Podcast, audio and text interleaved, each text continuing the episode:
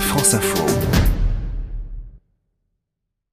En dehors des parcours du sud de la France qui ont pu être épargnés, de nombreux clubs ont limité l'accès aux greens extérieurs à cause du gel ou de la neige. Les séances d'entraînement ne peuvent plus se faire que sur les tapis extérieurs des practices.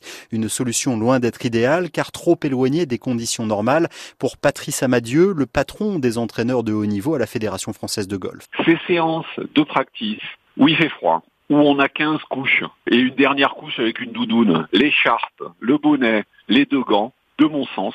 Donc celle-là, elle vous donne bonne conscience, mais elle sert à rien. Préférez une structure en salle et profitez-en pour travailler votre technique en revoyant par exemple le grip, la position des mains sur le club. Profitons-en les moments où il fait moins beau pour, euh, dans une structure indoor ou dans votre pratique un peu chauffée où la balle va pas être plus importante que ça pendant un moment, de vraiment se focaliser sur les modifications qu'on doit faire sur son grip, parce que finalement, ça va assez vite si on pense qu'à ça. Donc, on se focalise sur son grip, on tape des balles, on regarde pas le résultat au début, on prend confiance, on prend des sensations, on devient confortable dans cette nouvelle position, et c'est un vrai, vrai plus pour le retour des conditions favorables et quand on va revenir avec la balle, la trajectoire et rejouer au golf euh, de manière plus concrète. Donc déjà, un, c'est le grip. Le travail club en main est une chose, précise Patrice Amadieu, mais il faut aussi penser à sa condition physique désormais essentielle pour scorer. Il faut prendre de la force dans les mains prendre de la force dans les avant-bras.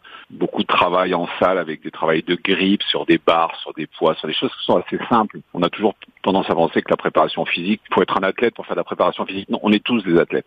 Mais spécifiquement en golf, la manière dont on tient le club et la force qu'on a pour le tenir et pour le mouvoir est très très importante. Donc, on peut profiter pour travailler les doigts, les avant-bras, etc., les épaules.